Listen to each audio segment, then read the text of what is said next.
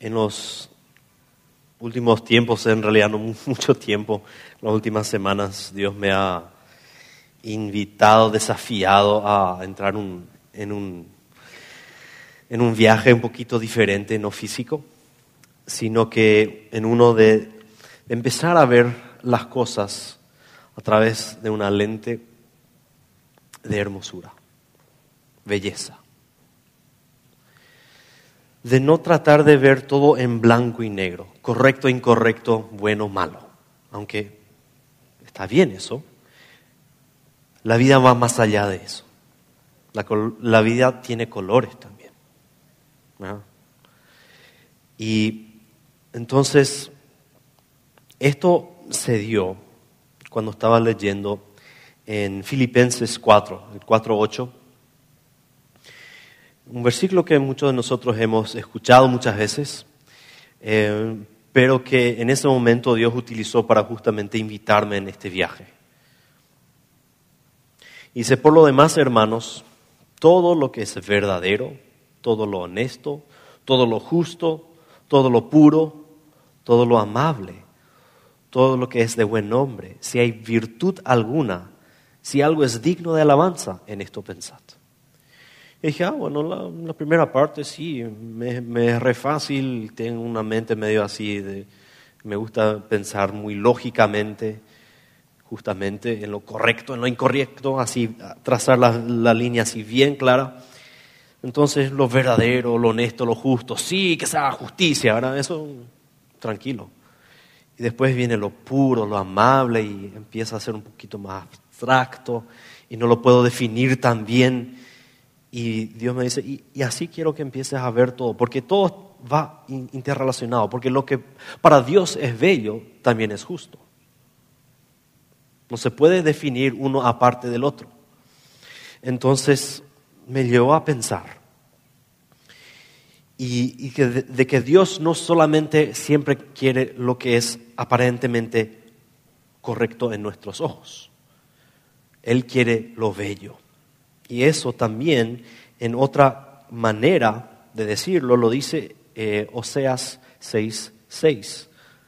Dice Dios, porque misericordia quiero, no sacrificio. Porque el sacrificio era la manera correcta de hacer las paces con Dios. Pero Dios dice, yo quiero misericordia, yo quiero color, quiero conocimiento de Dios más que holocaustos, que eran una forma de sacrificio, de hacer las cosas bien otra vez. Y no es que Dios no quiera que hagamos bien las cosas, pero con este pensamiento Dios me estaba desafiando y con este pensamiento también preparé lo que es la prédica y por eso tiene ese nombre, que tiene que ver el culto verdadero con la belleza. Porque el versículo que queremos analizar y estudiar un poquito más juntos es el de Santiago 1, 27, que dice, la religión pura y sin mancha delante de Dios nuestro Padre es esta, atender a los huérfanos y a las viudas en sus aflicciones y conservarse limpio de la corrupción del mundo. Entonces, nosotros tenemos mucho seguramente una idea o, algún pensamiento que se nos viene a la mente cuando escuchamos este término de religión. La religión pura, sin mancha. Y quiero compartir algunos de los otros términos que utilizan otras traducciones o que se utilizan otros idiomas para este término que acá es traducido como religión. Dice también justamente culto, piedad, un servicio religioso, adoración, veneración de Dios, adorar o agradar, mejor dicho, a Dios. Y me imagino cuando estamos escuchando estas palabras, comenzamos a pensar en el significado que podrían tener para nosotros y empezamos a, empezamos a sentir sentir. Sentir el significado. ¿Por qué sentir? Porque el uno escucha religión y no quiere saber nada de la religión. Escucha religión y eh, reglas, eh, organigrama, no sé qué, no, nada, no, no quiero. No, gracias. Siguiente. El otro escucha, tenés que agradar a Dios. Y ya, está cabizbajo, porque está pensando en que esta semana no le fue muy bien en agradar a Dios. Hizo otra vez algo que sabía bien que no le agradaba a Dios. O la otra persona escucha piedad. Hay que ser piadoso. Y de repente un, un estremecimiento corre por su cuerpo. Y dice, no, no, no, no, no puedo. Ya traté de ser esa persona piadosa que todos quieren que yo sea, pero no puedo. Y esos son algunos de los sentimientos negativos. Pero el otro de repente escucha adoración y ya, ah, mm, una vez más por fin adorar a mi Rey Jesús. Por fin arrodillarme delante de Él otra vez y estar en paz. Pero todas estas reacciones tienen algo en común. Exteriorizan algo interno. Y esta es exactamente la idea que tiene Santiago al escribir su carta. A él es evidente que la salvación que recibimos es algo interno, es algo casi abstracto, se podría decir, porque existen esos conceptos abstractos. Los puedes tratar de explicar con palabras, con imágenes, pero como tal, nunca lo viste. Paciencia, fuerza, amor, humildad. Conocemos sus efectos, pero nunca lo hemos visto como cosa, nunca lo hemos tenido en nuestras manos. Y esta es la misma relación que dice Santiago, que existe entre nuestra fe y nuestras obras. No podemos ver la fe, pero sus efectos son visibles a través de nuestras obras. Y este pasaje, este versículo, está un pasaje en el cual eh, nos hace eh, bien claro que no podemos engañar a nadie, mucho menos a Dios. No podemos estar diciendo, sí, yo creo. Y luego, como dice el versículo justo anterior en el 26, ni poder controlar nuestra lengua. Eso es lo que está diciendo Santiago. No le podés engañar a nadie. No podés estar viviendo así. ¿Y qué pasa entonces? O hemos olvidado nuestra identidad en Cristo. Hemos olvidado lo que habíamos cantado. Soy hijo de Dios. ¿verdad? O nunca lo fuimos. Eso es lo más probable. Es uno, uno de los dos, si es que no estamos pudiendo ni refrenar nuestra lengua. Entonces, este versículo 27 viene justo después de eso. Y en realidad no hay ningún, ninguna palabra en este versículo que es en forma de mandato. Hagan esto. Simplemente dice la religión pura y sin manchas. Es. Describe.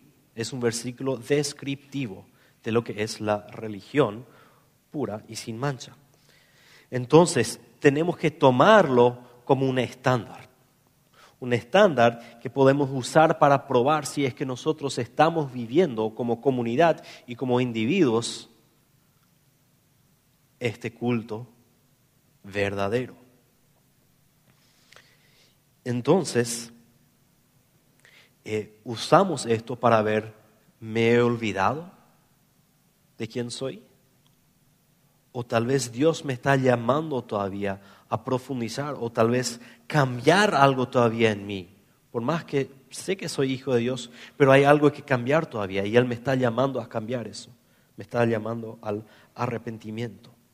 Y si es lo uno o lo otro, cada persona lo va a poder ir distinguiendo, discerniendo con la ayuda del Espíritu Santo. Pero lo que está claro es que este concepto de culto verdadero y sin mancha significa un comportamiento externo que proviene de una verdadera y genuina fe en Jesucristo.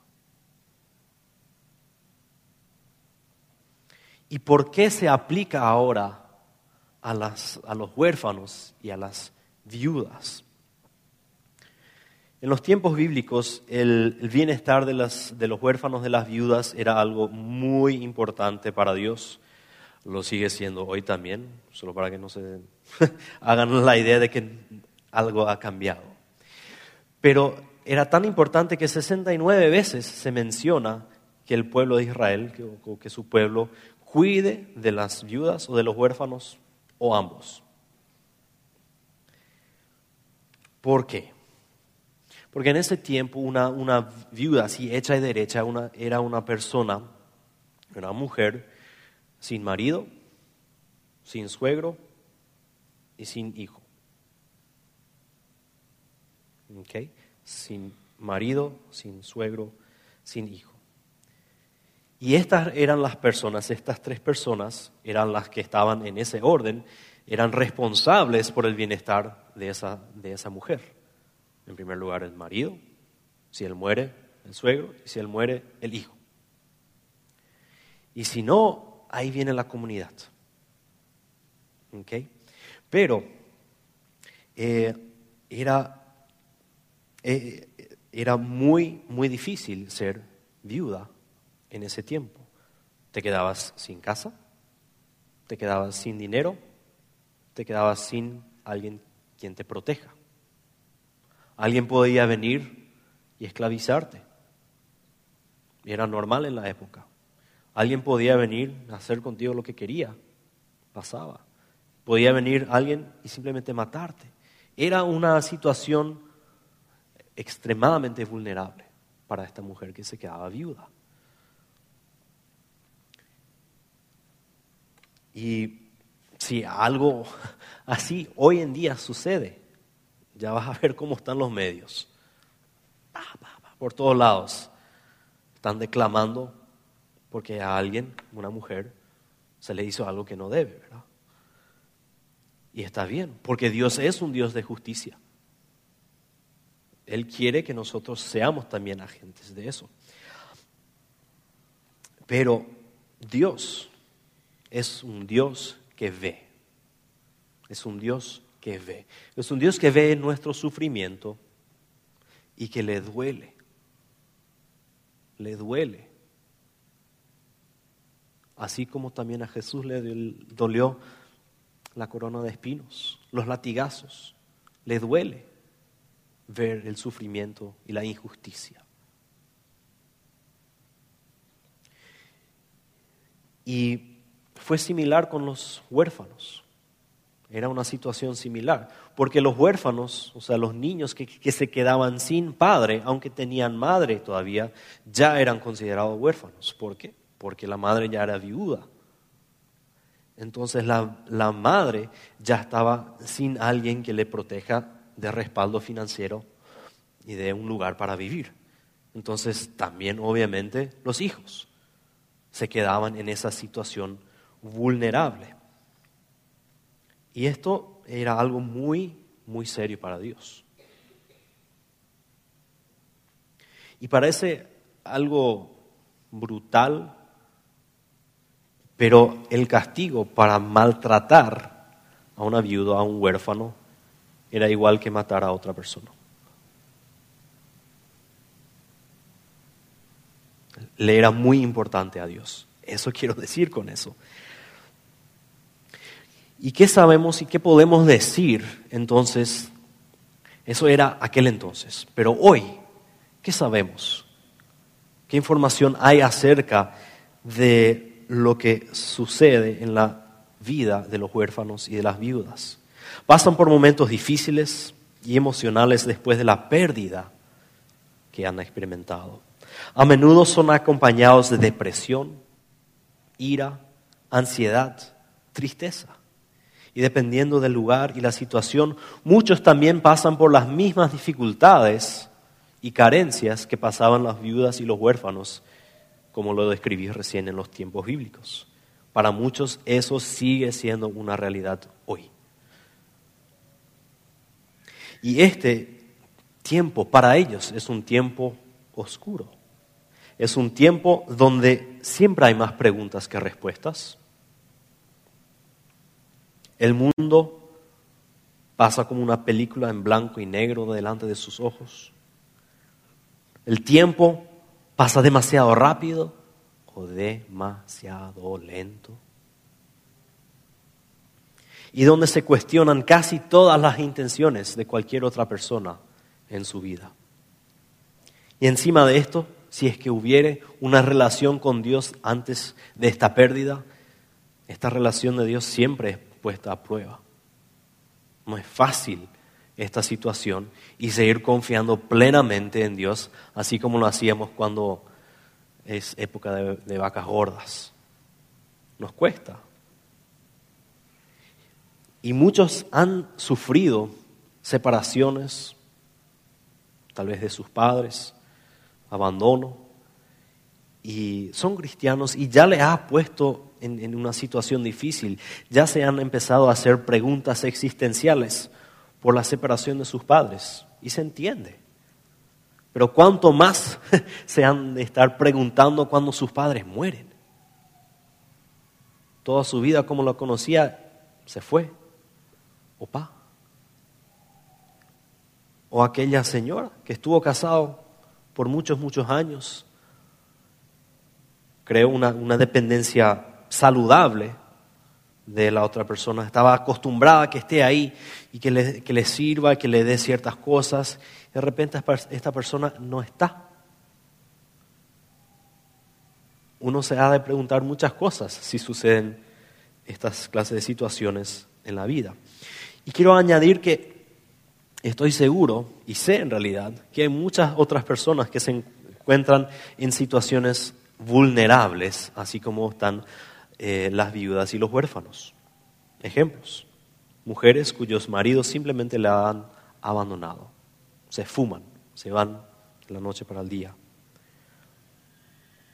Niños cuyos padres están completamente metidos en las drogas o en el alcohol.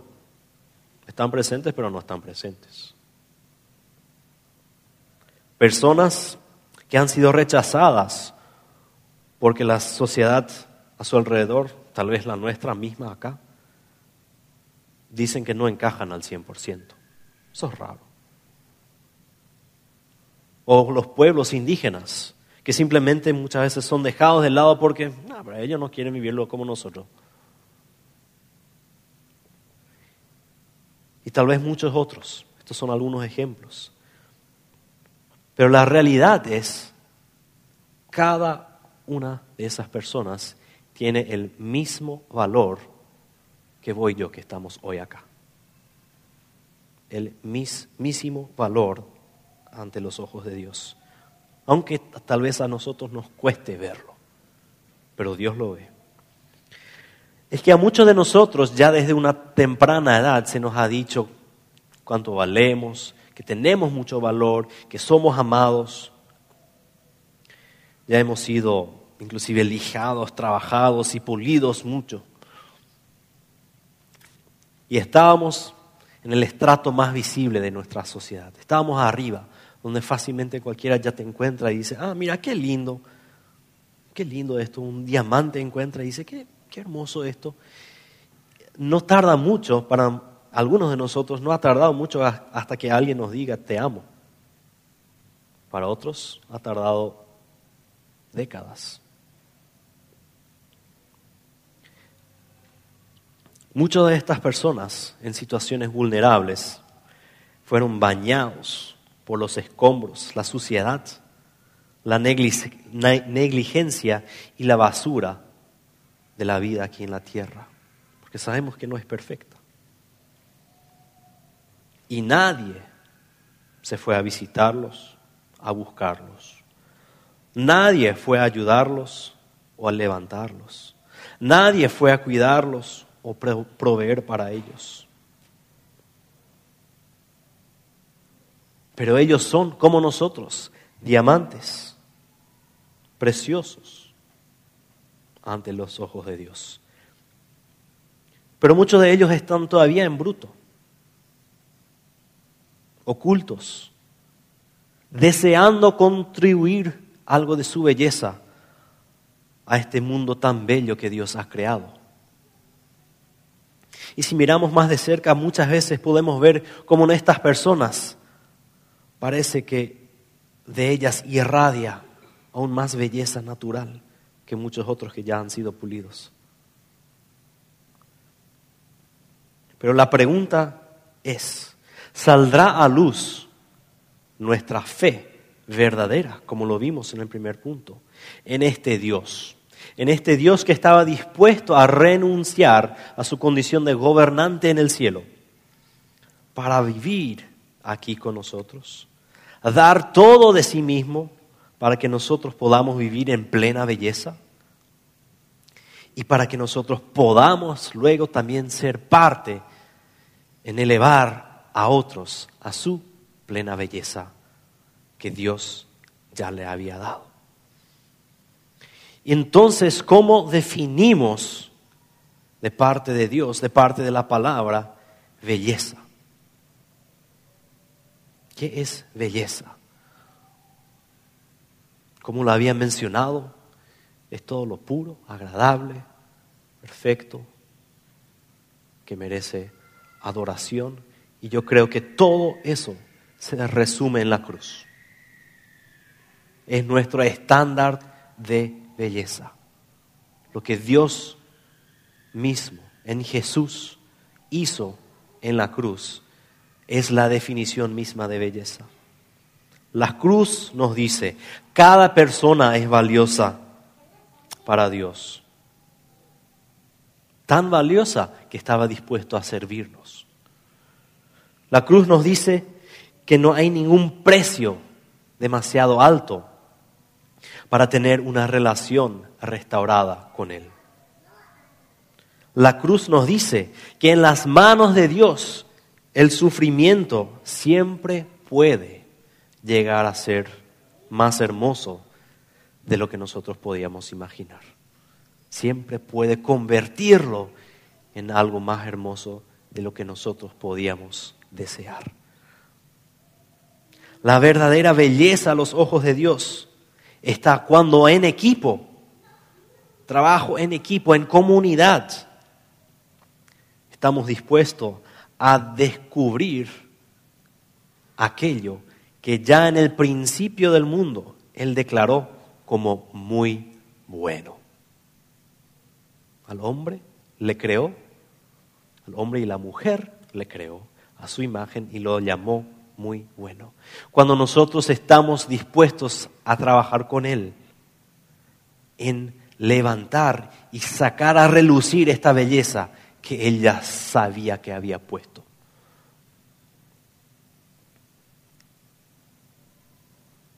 Y es nuestro llamado estar junto a Dios en este trabajo. Cada uno de nosotros. Hay diferentes maneras de hacerlo, sí pero es nuestro llamado porque hemos entendido que su salvación tiene este efecto, tiene este efecto de traer belleza a nuestras vidas.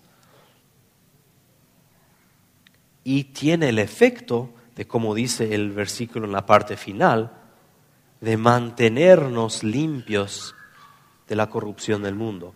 Una relación verdadera con Jesús es la que nos mantiene limpios delante del Padre y trae a otros a esta fe tan hermosa. Y eso es lo que este versículo nos quiere decir. Que nuestras acciones van a reflejar la fe en el Dios que decimos tener. Si decimos tener fe en Jesús, se va a ver reflejado en nuestras acciones. Y esas acciones, sin duda alguna, como comunidad van a traer a aquellas personas en situación vulnerable a su restauración, a la justicia que Dios quiere que se haga en su vida. Pero ¿cómo lo manejamos ahora en la vida cotidiana? Porque parece que día tras día hay suficiente que ya se nos viene encima y ahora me estás diciendo, esto también tengo que hacer. Tal vez no sea fácil, pero es posible. ¿Por qué? Porque Dios ya nos prometió en su palabra, Efesios 2.10, de que nosotros andemos en las buenas obras que Él ya había preparado de antemano para, para que nosotros andemos en ella. Él proveyó todo para que sea posible. Si dice que Él lo es, es. No siempre significa que es fácil. Posible no siempre es igual a fácil, ni tampoco simple es igual a fácil. Parece simple la solución, pero no siempre es fácil. Así que, ¿cómo podemos hacer esto? Algunas ideas nomás para empezar esta lluvia de ideas en sus cabezas y que el Espíritu Santo tome esto y empiece a ayudarlos a ver dónde está mi rol, dónde está mi partecita en que nuestra comunidad sea una comunidad conocida por cuidar activamente de los huérfanos y de las viudas.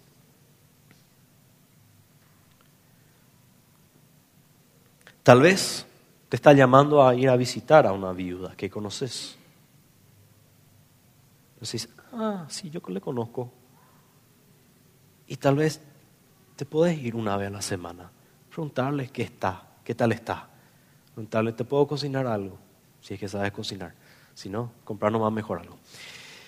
Pero cuidar, proveer más allá de lo que ella podría hacer.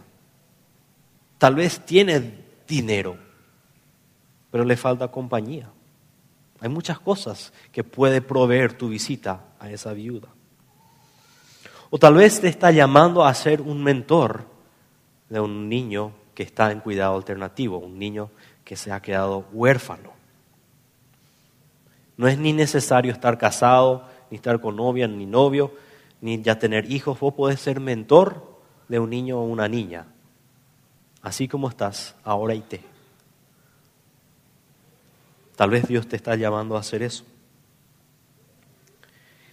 Tal vez Dios te está llamando a apoyar financieramente o en oración a una familia que ha decidido ser una familia acogedora. ¿Qué significa familia acogedora? Una familia que está dispuesto a tomar a un niño o a una niña por un tiempo eh, corto, temporal, porque sus padres o están eh, con temas de drogadicción, se fueron a la cárcel por unos meses, se tienen que rehabilitar, pero después ese niño volvería con sus padres biológicos.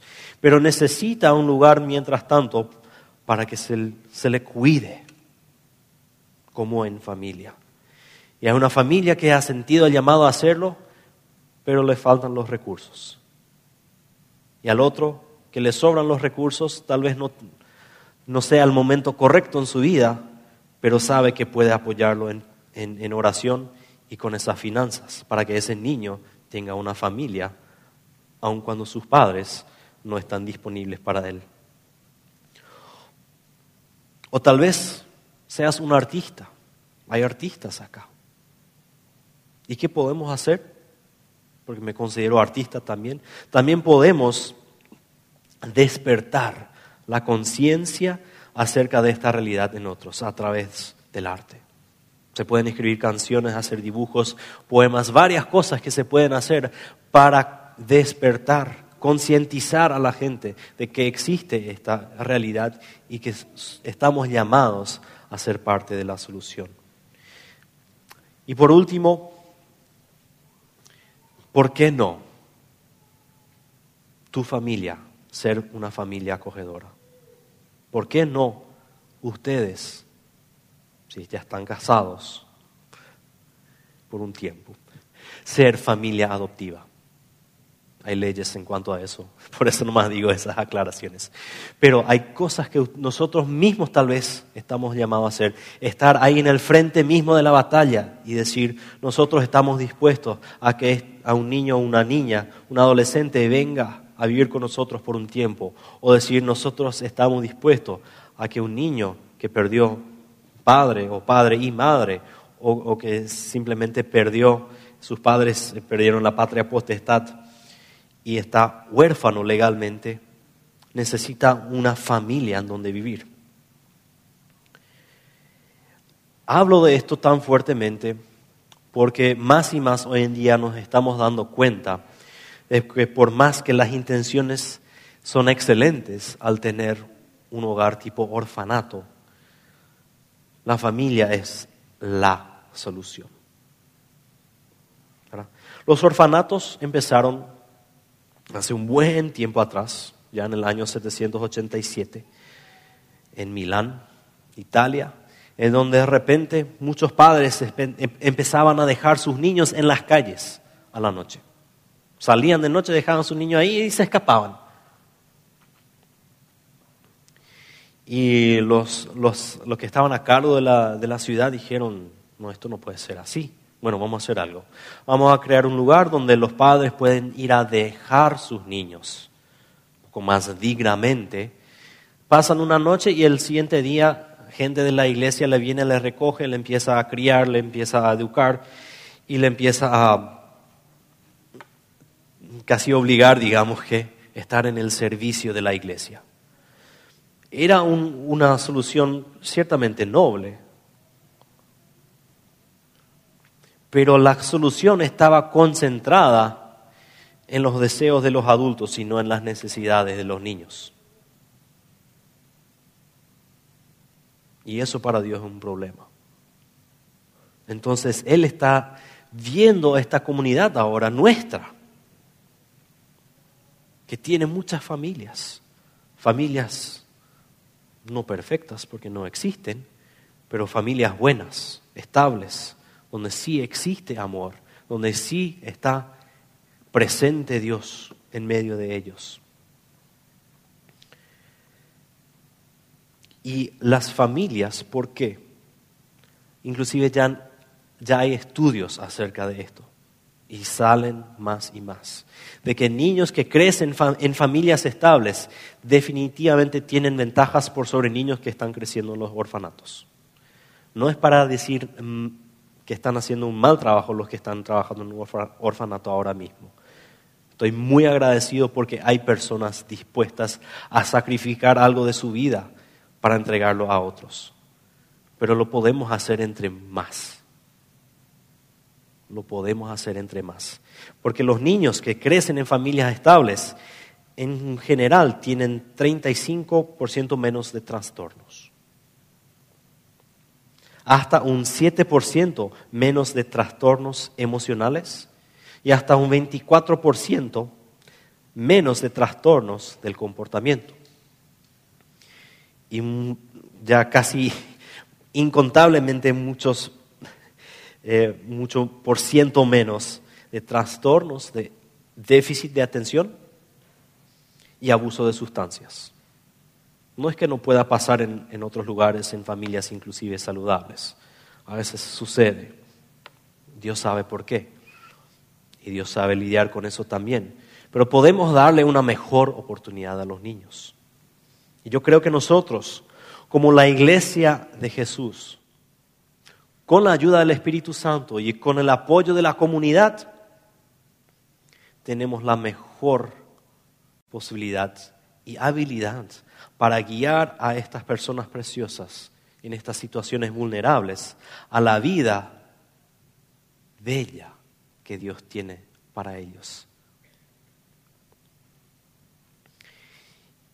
Y si es que te quedaste todavía, ¿y qué más? ¿Cómo puedo enterarme más? ¿Cómo puedo saber un poquito más? También inclusive para eso hay una solución.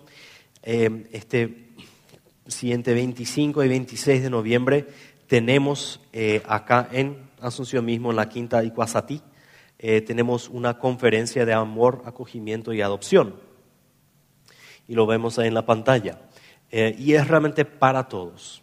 No es para decir esto solamente para aquellos que sí o sí saben que quieren ser padres adoptivos. ¿Por qué? Porque hay muchas formas de apoyar y ser una comunidad que busca el bienestar de estas personas.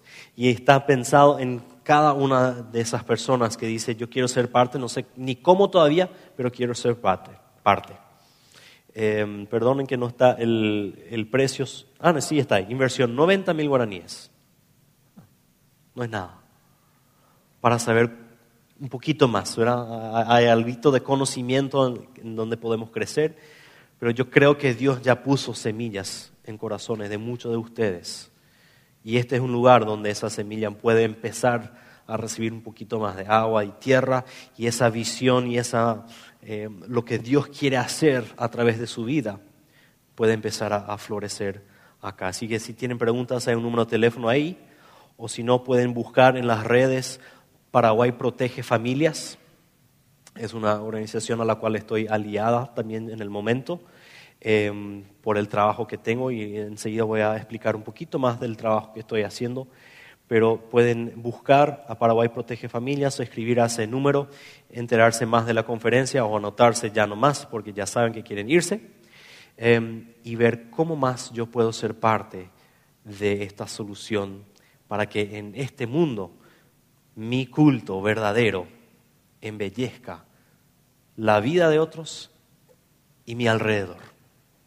Así que eh, solamente para mencionar em, cómo surgió mi alianza con Paraguay Protege Familias. Estoy trabajando en una ONG que originalmente es de Estados Unidos, que ha desarrollado un software para anotar todos los datos de los niños que están eh, en los orfanatos o en situaciones de cuidado alternativo, para que estos datos estén ya fácilmente accesibles en la nube.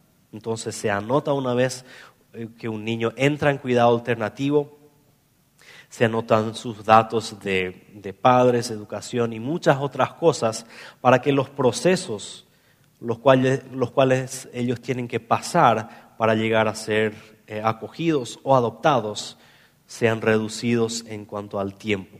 Entonces yo estoy trabajando juntamente con el Ministerio de la Niñez en implementar este, este sistema informático en Paraguay y poder acelerar así los procesos y los niños tengan que quedarse mucho menos tiempo en los orfanatos, por más que hayan muy buenas personas ahí, nosotros sabemos, podemos multiplicar ese efecto al abrir también nuestros hogares para recibir estos niños. Así que estoy seguro que podemos aprender algo nuevo. Estoy seguro de que si estamos dispuestos, Dios ya tiene todas las respuestas listas ahí. Ya ha, ha previsto todo. Y espero que el Espíritu Santo hable a nuestro espíritu, nos hable al interior para aclarar bien y saber cuál es el camino, cómo yo puedo ser parte en traer belleza, traer justicia a la vida de las personas que están en situaciones vulnerables. Que Dios le bendiga. Muchas gracias.